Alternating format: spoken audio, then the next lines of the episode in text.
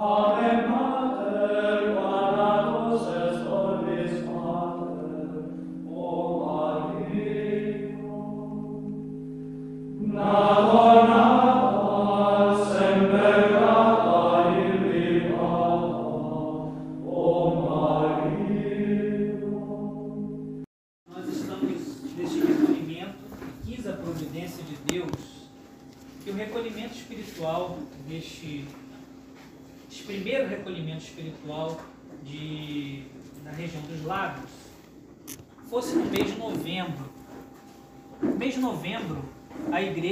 Ela reflete de modo especial sobre, sobre a morte também. Fala sobre os novíssimos, sobre as realidades últimas. E nosso primeiro recolhimento, então, tem esse tema um pouco assustador para alguns, mas é, colocamos um nome rumo à eternidade. Refletir um pouco sobre a morte nesse mês de novembro. Diz a carta aos Hebreus, nos lembrando de forma muito, muito real, forte, nós não temos morada permanente aqui. Só que às vezes não paramos para refletir sobre isso. Eu lembro de uma história que eu vi Dom Rafael contando no retiro do seminário, que ele escutou que um padre quis falar sobre esse tema na homilia. Ele começou a falar. E ele escolheu falar desse modo: Todos nesta paróquia vão morrer. Todos nessa paróquia vão morrer. E tinha um cara, na, um senhor no primeiro banco, morrendo de rir. E o padre, todos nessa paróquia vão morrer. Vocês estão entendendo? Todo mundo assustado e o homem rindo, rindo, rindo. Todos desta paróquia vão morrer. Por que, que você está rindo aí? Eu não sou dessa paróquia. Às vezes a gente vive, a gente vive assim, é, pensando que essa realidade não chega, não chega para nós, né? Não gostamos de pensar sobre a morte, mas ela é uma realidade para todos. A sociedade do bem-estar procura remover da consciência do povo a realidade da morte, absorvida completamente pelas preocupações da vida cotidiana, dizia Bento XVI em 2006. A sociedade do bem-estar nos faz anestesiar para essa realidade, né? O mundo do carpe diem, aproveite o dia, coloca um ritmo em nossa vida que não pensamos na finitude das coisas, de que tudo passa. O livro do Eclesiastes nos tira dessa anestesia dizendo vaidade das vaidades. Tudo é vaidade. Quantas vezes perdemos tempo, perdemos até amizades e colocamos nossa fé em risco por coisas fúteis? Quantas vezes colocamos o peso eterno em situações que passam tão rápido? A obra da casa, que até briga com, com um com o outro para ser do seu jeito, passa. O jogo de futebol que você quis ver e não saiu com a família, passa. O churrasco que você não quis sair mais cedo, chegou atrasado na missa, passa. Sua popularidade no emprego, apagando os outros, passa, tudo passa. Vanitas vanitatum omnia vanitas, vaidade das vaidades, tudo é vaidade, diz o livro do Eclesiastes. Santo Afonso, naquele livro Preparação para a Morte, ele reflete assim: Como são prudentes os mundanos para as coisas da terra? Quais fadigas não realizam para conquistar aquele cargo, aquele bem? Que diligência não depositam para conservar a saúde do corpo? Escolhem os meios mais seguros, o melhor médico, o melhor clima. E para a alma, entretanto, são assim negligentes. De certo que a saúde, os cargos, os bens, um dia hão de acabar, ao passo que a alma e a eternidade nunca findam. Às vezes podemos nós nos encaixar nessas palavras, né? reconhecer diante de Deus quantas vezes colocamos uma preocupação tão grande para as coisas que passam, que às vezes são importantes, mas não damos a mesma importância, o mesmo amor, a mesma dedicação, a mesma diligência para a salvação de nossa alma. Às vezes negligenciamos isso. Diz São José Maria: Ninguém é feliz nesta terra enquanto não se decide a não sê-lo. Achei essa frase tão interessante.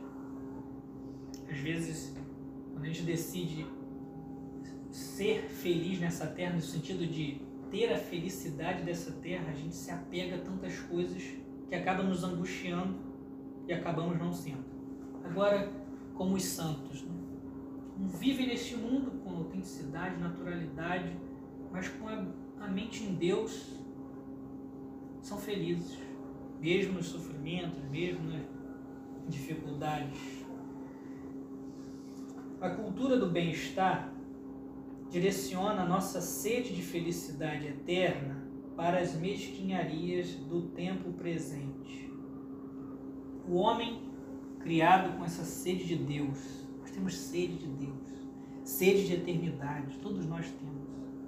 Só que por estarmos envolvidos nessa, como disse Bento XVI, na cultura do bem-estar, às vezes a gente acaba canalizando essa, essa sede para o passageiro, para aquilo que rapidamente finda. Para a sociedade atual, a morte é uma pedra de tropeço, porque é um ponto final da jornada terrena. Mas para nós cristãos, é uma porta que se abre a um novo eterno. Tem um livro de Joseph Ratzinger, Fé e Futuro, que por sinal é muito atual ele diz assim: a fé reporta-se essencialmente ao futuro. Ela é a promessa. A fé significa que o futuro prevalece sobre o presente. Significa a disponibilidade de abandonar o presente graças ao futuro. Uma vida vivida com espírito de confiança. A fé significa a certeza de que é Deus quem assegura o futuro do homem, prover responsabilidade com o que está por vir. Olhar para o futuro, para o eterno, com o peso que é devido. Né? E a gente poderia pensar como temos vivido nós. Como tem sido a nossa vida, nossas escolhas. Nós temos encaminhado nossa direcionado nossa vida para a eternidade ou temos buscado somente viver de forma horizontal? Eu lembro aqui de duas unções que dei em tempos muito, muito próximos uma das outras, uma da outra.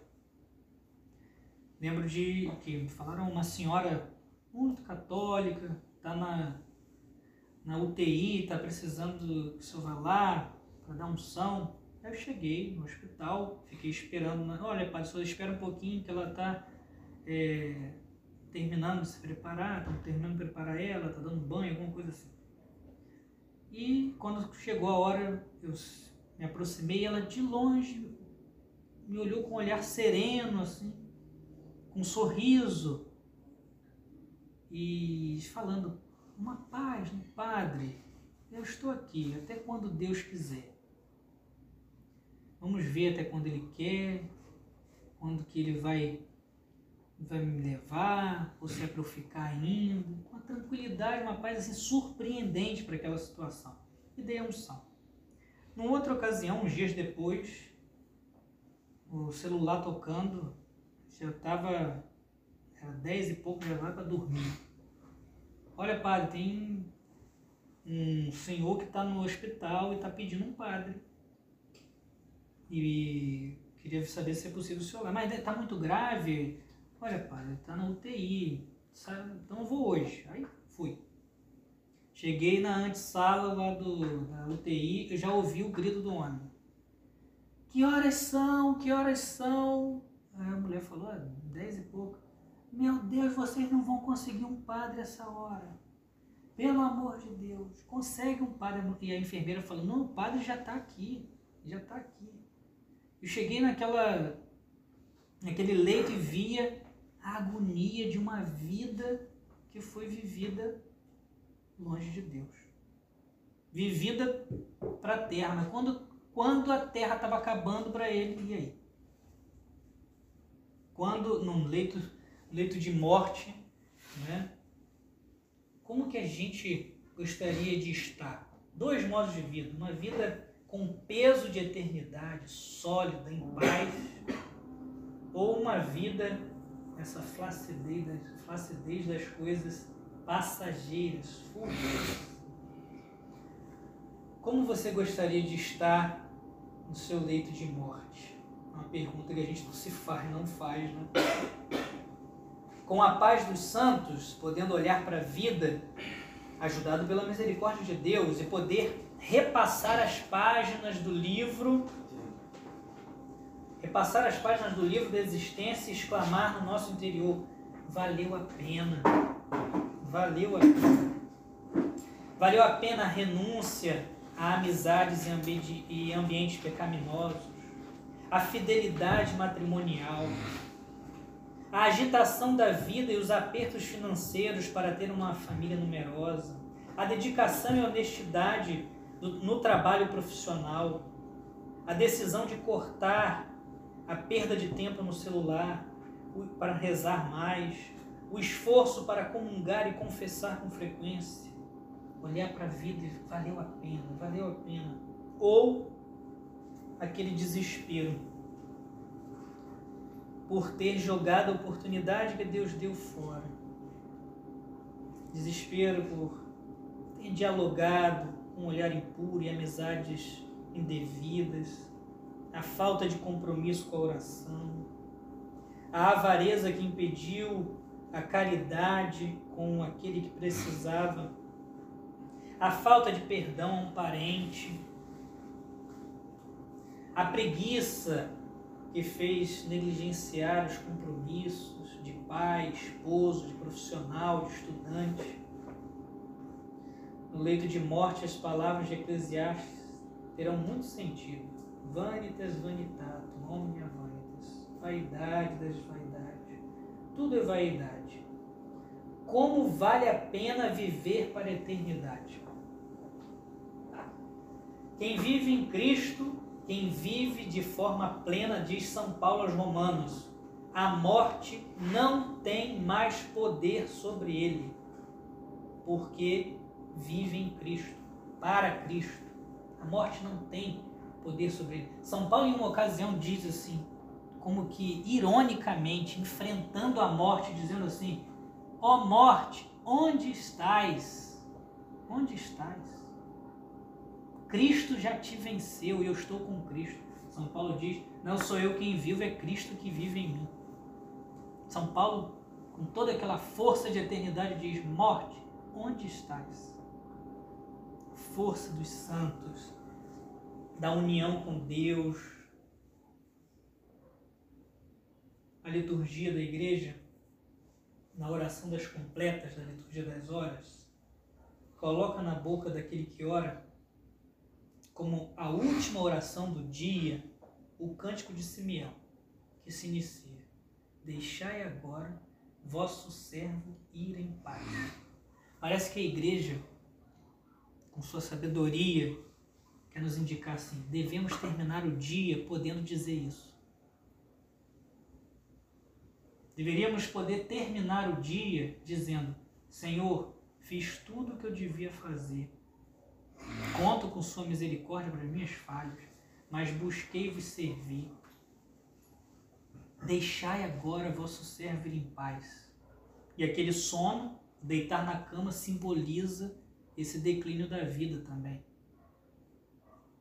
Será que poderíamos a cada dia dizer isso? Deixai agora vosso servo em paz. Pensar no dia e falar, Fiz a vontade de Deus hoje. como diz o ditado, poder colocar a cabeça no travesseiro tranquilo. Fiz o que eu devia fazer, estava no que eu devia fazer, fiz bem, fiz por amor a Deus. Que graças seria poder dizer isso a cada dia. Deixai agora vosso servo em paz. Nosso Senhor continuamente nos evangelhos nos chama a estarmos vigilantes, preparados.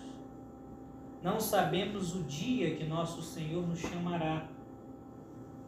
Bonitas essas sistemas no Evangelho, né? Ele fala: sede como servos que esperam seu Senhor voltar e vocês têm que abrir a porta. Você não pode dormir, o patrão está chegando, ele não tem a chave. Ele, você que tem que abrir o portão. E aí você, você tem que ser como esse servo, vigilante, à espera. E é uma espera, você está tá, tá esperando algo, está esperando alguém. Um encontro com alguém. Por isso também, essa é a diferença. Quando a gente deixa, nutre a fé em Cristo, a realidade do fim das coisas, a realidade da morte, nos é apresentado como um servo que abre o portão para o seu Senhor chegar. Ou melhor, a parábola das virgens, as virgens que abrem, que, que, esperam o noivo chegar, a realidade do casamento, da responsabilidade. O fim das coisas não é, o fim, a morte não é uma cova para quem tem fé, a morte é um encontro com o divino esposo da alma. Uma tentação para quem se preocupa com a vida eterna, que quer buscar servir a Deus e pensa na eternidade, uma tentação é levar a vida espiritual a sério só mais à frente, um pouco mais à frente quando eu estiver na situação ideal. Ah, hoje eu não rezo. Mas por quê? Ah, porque também olha como está a minha vida hoje, muito agitada. Ah, mas hoje eu não vivo a caridade, mas também com essa pessoa não dá, né? Vou esperar mudar de emprego e aí eu consigo uma, ter uma outra pessoa para poder praticar a caridade. Sempre mais para frente, depois, eu até penso na eternidade, mas eu penso assim, ah, um dia, um dia eu converto, um dia eu, eu levo a sério eu gosto de pensar, é, quando falo desse tema, no Beato Inácio de Azevedo e seus companheiros, que celebra, a igreja celebra dia 17 de julho. Dizem que Inácio de Azevedo veio visitar o Brasil na época das missões jesuítas e ficou encantado com a possibilidade de apostolado aqui, evangelizar os índios, poder é, sacrificar a vida dele aqui, como estava precisando é, o Brasil de missionários, e ele então foi autorizado pelos seus superiores de voltar à Europa e recrutar é, pessoas, né, missionários, jesuítas, para poder trabalhar no Brasil. Ele assim fez, ele conseguiu 39, com ele 40. E você imagina quantas quantos pensamentos de, do Beato é, Inácio de Azevedo. No Brasil vou fazer isso. No Brasil vou, vou, com esses meus irmãos, eu vou evangelizar os índios. No Brasil vou ajudar, quem sabe lá na Anchieta, fazer o dicionário da língua, do, do tupi. Vou, vou ajudar nisso, nas reduções jesuítas e tal. Quantos projetos para o futuro. Mas o que Deus pediu a eles? No meio do caminho, vindo para o Brasil um barco, pelo que consta calvinista, encontrou jesuítas e todos eles foram martirizados no meio do mar. Se eles esperassem para dar o sim a Deus só no futuro, Deus pediu ali. Não na realização dos sonhos ideais do, de Inácio Azevedo, mas aonde Deus pediu nossa mente poderia pensar, ele é muito mais eficaz, né? O trabalho de 40 jesuítas aqui querendo dar vida, o sangue derramado dos mártires, né? traz as bênçãos para, para a missão. Todo dia, ao levantar da cama, possamos dizer como Maria: Eis aqui a serva do Senhor, eis aqui o servo do Senhor. Ela, toda repleta da fé, cheia de graça, nos ensina essa oração. Eis aqui o servo do Senhor. Faça em mim segundo a tua palavra, eis aqui. E viver no mundo onde Deus nos plantou com desejo de eternidade. Que nossas ações e decisões no presente estejam sempre nos conduzindo rumo à eternidade. Consideremos esse tema diante do Senhor que está aqui, no nosso meio. Onde dois ou três estiverem reunidos, eu estarei no meio deles. E peçamos a força dele para viver a nossa vida com esta fé. Ó oh, morte, onde estás? Desejo de encontrar com o Senhor, vivendo com responsabilidade nossa vida, buscando a salvação.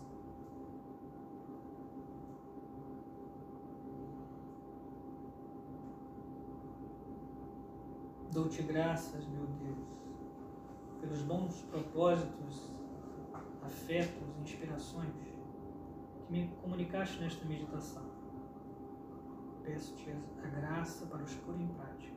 Santa Maria Imaculada, São José, meu Pai e Senhor, meu anjo da guarda, intercedei por mim.